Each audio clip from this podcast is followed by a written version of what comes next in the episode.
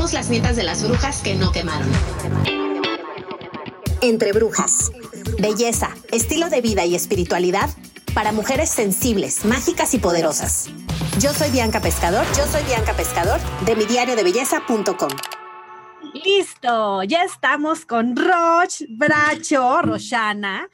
Roch, ¿cómo te sientes con tu primer libro? Está hermoso, muchas felicidades. Mil gracias, Bianca, mil gracias a ti también por tu tiempo. Estoy muy contenta, estoy muy feliz. Eh, la verdad, cuando veo el libro veo tantas cosas, veo tanto trabajo, veo un sueño también. Estoy muy, pero muy, pero muy feliz. Me encanta, Roche. Y a ver, la primera pregunta que te tengo es, ¿soñabas con hacer un libro? O sea, ¿sí estaba en tus planes? ¿Sí era algo que eh, de chiquita o ya más en este mundo blogger tú decías, yo voy a tener mi libro?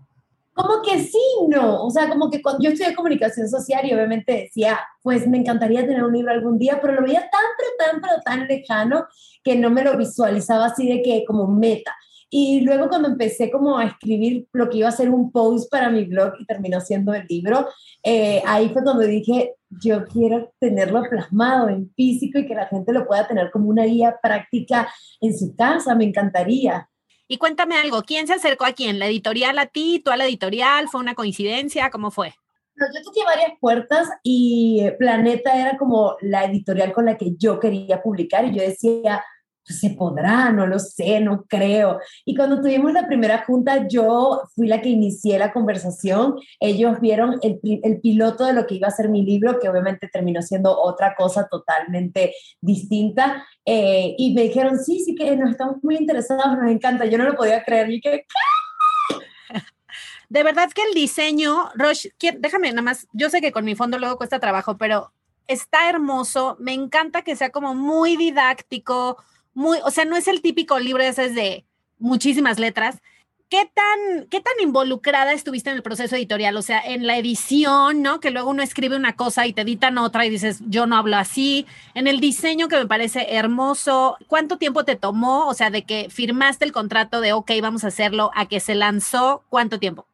El proyecto fue bien particular porque cuando yo llegué con Planeta ya yo había escrito, escrito de alguna forma un ebook, que un ebook que ya no me representaba, ya no era mi visión del skincare ni nada por el estilo, pero cuando yo llegué con ellos ya yo llegué como con un piloto.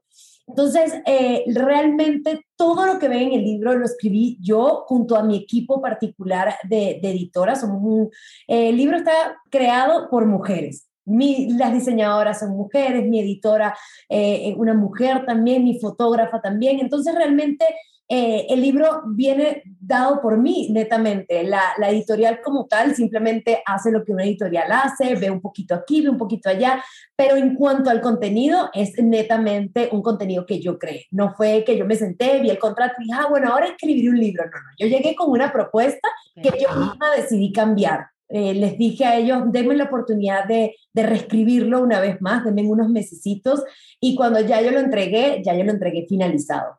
¿Y cuánto tiempo fue eso? Bueno, fueron tres años, fueron tres años desde el primer piloto, por así decirlo, y luego la reedición completa del libro también me tomó como un año, entonces sí fue bastante, bastante tardado. Ok, me encanta porque es literal como un bebesote. un bebesote.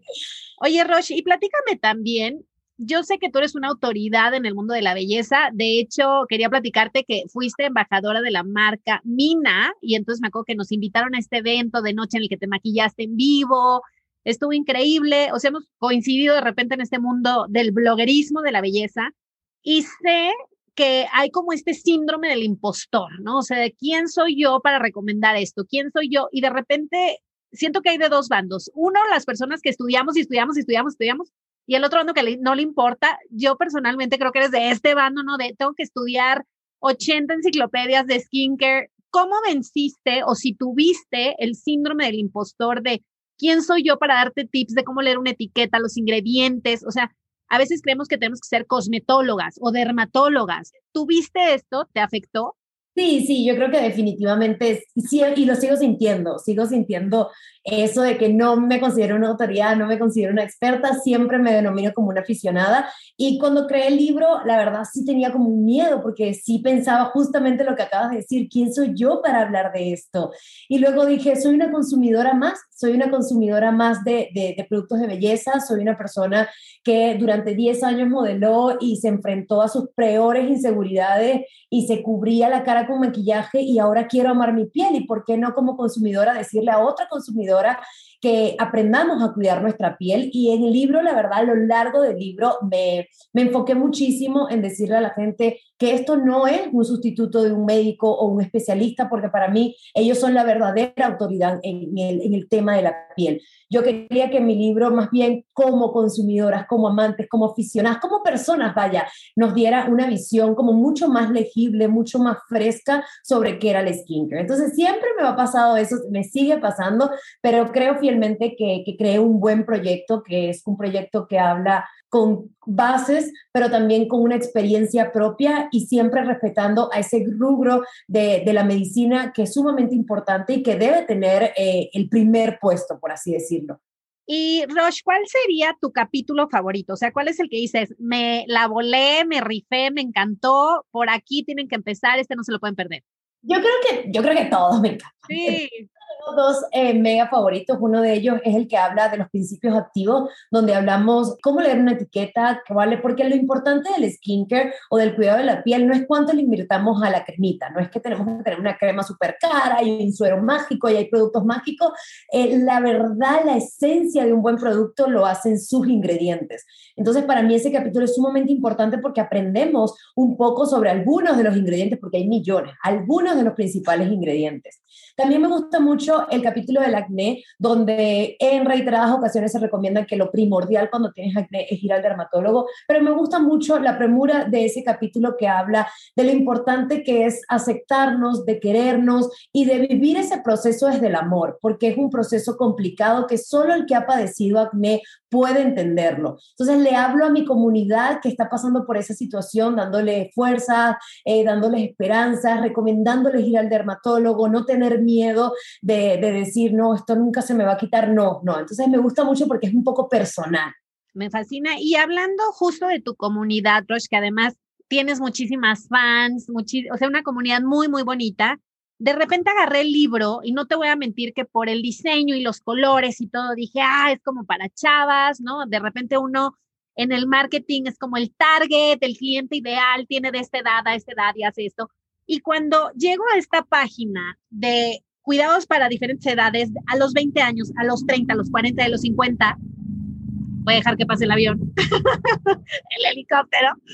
Cuando llegué a lo de los 50, dije, no, o sea, Roche está realmente ampliando esa comunidad de más allá de la edad, es como la condición de la piel. Platícame un poquito para quién va el libro, en quién pensaste.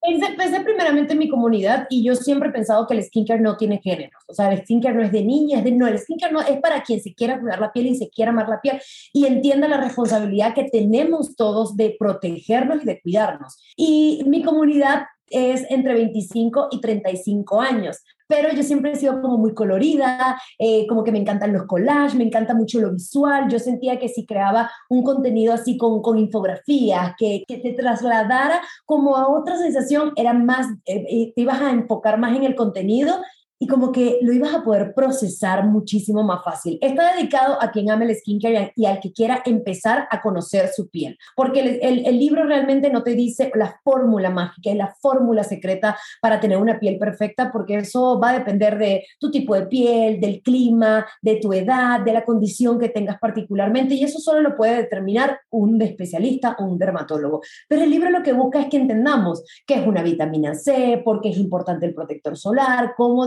en teoría, ser una, una rutina ideal. Entonces, es para el que le guste, la verdad. Sin edades, me fascina eso porque luego entramos en crisis, ¿no? Y yo tengo muchas amigas que siempre dicen, la edad es un número y creo que tú refuerzas esta idea.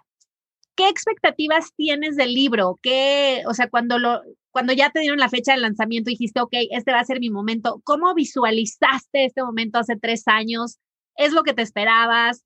Qué partes de esas fantasías está cumpliendo y qué parte como que dices, aquí no me imaginé que era así. ¿Te imaginaste que ibas a, tener entrevistas diario? ¿Cómo fue el proceso? No, si supieras que, o sea, cuando, cuando me dijeron ya se va a publicar el libro, yo tenía otra fecha que se fue corriendo y corriendo por todo lo que está sucediendo. Yo pasé por muchas etapas de ya no quiero publicar el libro, tengo mucho miedo, no, no me creo lo suficiente, no tal. Y después empecé a decir, no, sí, Rosana, sí, créelo, o sea, vívelo, es posible cumplir el sueño, es posible como aficionada hablarle a una comunidad. Entonces, bueno, empecé con ese proceso cuando ya se publicó. Yo lo hice de una forma muy sencilla, el lanzamiento, a mí me avisaron, ya puedes hablar, ya está en preventa. Y yo no quise hacer como la gran parafernalia y la gran cosa, no, yo dije, quiero celebrarlo con mi equipo de trabajo, chiquitito en mi casa, chilling, en pijama, no me voy a hacer, ni siquiera hice como una gran estrategia de marketing. No, no, no, no, no, eso fue rápido. Lo publiqué y a las cuatro horas fuimos en el top 100 de Amazon, el más vendido. Se agotó la venta en, en cuatro horas. Eh, luego cuando salió la, la, la, venta normal, se volvió a agotar y luego se agotó de nuevo. Y ahí fue cuando yo dije, yo no puedo creer que esto me esté pasando. O sea, ahí fue cuando ya lloré, ¿sabes? Cuando no puedo creer que esto esté pasando. Empecé a ver los reviews de, de, las seguidoras y me decían, leo el libro y es como escucharte en YouTube, y es como escucharte en stories, te siento cercana.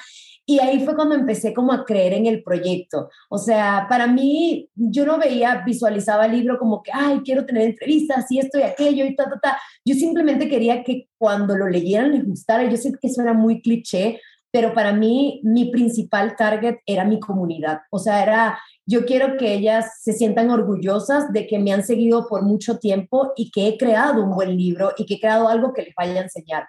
Entonces, sí, todo lo he mantenido así como, como muy personal, ¿sabes? Como nada demasiado grande porque siento que, que quiero que el proyecto hable por sí solo y que sean las consumidoras, que sean, pues, eso lo que hablo y no sea yo en stories diciendo, es el mejor libro del mundo. Es como, no, no, ustedes digan lo que quieran y yo voy a estar feliz. Ah, es que linda. Y Ahorita que hablabas también de esta comunidad que lleva tanto tiempo siguiéndote en Instagram, en YouTube, todo esto, tú sabes que hay toda una generación de niñas que quieren ser youtubers. De hecho, te platico, yo el verano pasado, antes de la pandemia, di una clase de cómo ser youtuber y entonces enseñábamos copywriting, ya sabes, este, la técnica de que si te cortas aquí, no sé qué. Y de verdad nos sorprendimos de la cantidad de niñas que admiran a youtubers y entonces quieren ser porque pues ganan dinero, hacen lo que quieren, o sea, lo que les gusta ¿Tú qué le dirías a esta generación de niñas queriendo ser youtubers? O sea, es fácil, cuesta trabajo, es, o sea, yo personalmente creo que es un trabajo, un trabajo muy disfrutable, muy bonito, pero que tiene luces y oscuridades, ¿no? Luces y sombras como todo. ¿Cuál ha sido tu experiencia? ¿Qué les dirías? Yo creo que es un trabajo, como tú lo dices, es un trabajo netamente y siento que a veces la gente cree que es como mucho más glamuroso de lo que realmente es, ¿ok? Fantasean mucho con la idea de que fácilmente ganas dinero, de que fácilmente te llegan las cosas a la puerta de tu casa. Y bueno, un ejemplo es que yo no publiqué un libro porque tocaron mi puerta, yo toqué muchas puertas hasta lograr que alguien creyera en mí. Y lo mismo pasa en, en redes sociales. Yo lo que siempre les digo a las que quieren crear contenido en Internet, porque es un trabajo precioso, yo particularmente amo mi trabajo, amo muchísimo lo que hago, pero soy muy disciplinado, soy muy constante y me lo tomo como es un trabajo. De lunes a viernes yo lo único que hago es trabajar, yo no voy de fiesta, no voy a eventos, no hago esto, no, yo trabajo y le echo ganas y creo que lo más importante en todo esto es que tengas un mensaje que dar, porque las redes sociales están llenas de personas con vidas perfectas, idealizamos a muchísima gente, pero a veces también se nos olvida que tenemos que dar un poco más y yo busco con mi contenido que la gente termine de ver el video y diga, aprendí algo. Aprendí algo, lea el libro y diga, aprendí algo, vea mis stories y diga, aprendí algo y se quede con algo. Entonces, lo más importante a la hora de querer crear contenido es tener un mensaje fuerte detrás y entender que así sean tres personas las que te escuchen, esas tres personas tienen una vida independiente y tienes que de alguna forma intervenir de una manera positiva. Me fascina, Roche. Y ya por último, tú sabes que la belleza exterior es un reflejo claramente de la belleza interior. Em, platícame un poquito de cómo intentas tú ligar estas dos esferas, estos dos aspectos, sino no nada más centrarnos en el skincare, sino muchas veces la piel es un reflejo del estrés, de la preocupación, del luto o de mucha emoción o de las hormonas, ¿no? O sea, como que también es un reflejo de lo que viene de adentro. Y para terminar también como tres cosas de las que tú estás agradecida hoy 5 de mayo. Bueno, yo creo que sí, como lo acabas de decir, eh, es un reflejo de todo. Yo creo que es muy importante también no simplemente preocuparnos por un aspecto físico, sino también construir bastante eh, de una forma sólida nuestra salud mental, ¿ok? Eh, estar al pendiente de nuestros pensamientos, de lo que decimos, de lo que expresamos, cómo nos comportamos, porque todo eso interviene. El estrés efectivamente interviene directamente con la piel, con el acné. O sea, científicamente está comprobado que el acné tiene muchísimo que ver también con el estrés. Yo siempre le digo a mi comunidad, trabaja, claro que sí, pero también fortalece otros cimientos de tu vida que son netamente personales, tu salud mental, eh, lo que vives, crea un hobby, ten tiempo para ti. Y por eso también me gusta mucho el skincare, porque me acerca a esa versión de mí desnuda, sin nada, sin, sin mucho maquillaje, sin mucha cosa. Y, y me gusta también que la gente entienda que esto también te conecta con un amor propio excepcional y sumamente bonito, más allá de ser una responsabilidad de salud. Cosas por las que estoy agradecida hoy, estoy agradecida por, por mi libro, por creer en mis sueños, por nunca dejar de crear cosas y por de alguna u otra forma eh, festejar mis victorias. Me fascina, Roche. Pues algo más que tú quieras agregar en esta entrevista tan bonita, de verdad te felicito. Me encanta tu collage de atrás, me acabas de dar una super idea porque yo me inventé este background porque tenía el closet y dije, ¿qué hago? Entonces me acabas de dar una super idea, me encantó. ¿Algo más que tú quieras decir para terminar? No, muchas gracias, muchas gracias y nada, les recomiendo muchísimo el libro Skincare Tus Primeros Pasos, lo pueden conseguir en las principales librerías del país, así como plataformas y más allá de recomendarles un libro, lo que siempre les digo a mi comunidad, que laven su carita, hidraten su pielecita, la protejan y vayan al dermatólogo, les aseguro que las cosas mejoran muchísimo. Muchas gracias, Roche, te mando muchos besos. Besos, bye. Bye.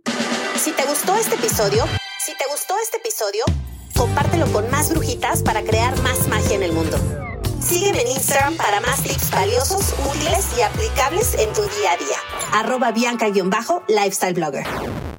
Mil gracias por la entrevista. No se pierdan este podcast. Estuvo sumamente bonito. Tampoco se olviden de que acabamos de lanzar Skincare Tus Primeros Pasos. Vayan a ver la entrevista para que conozcan un poco más de él y nos conozcan también un poco más a nosotras. Eh, padrísimo.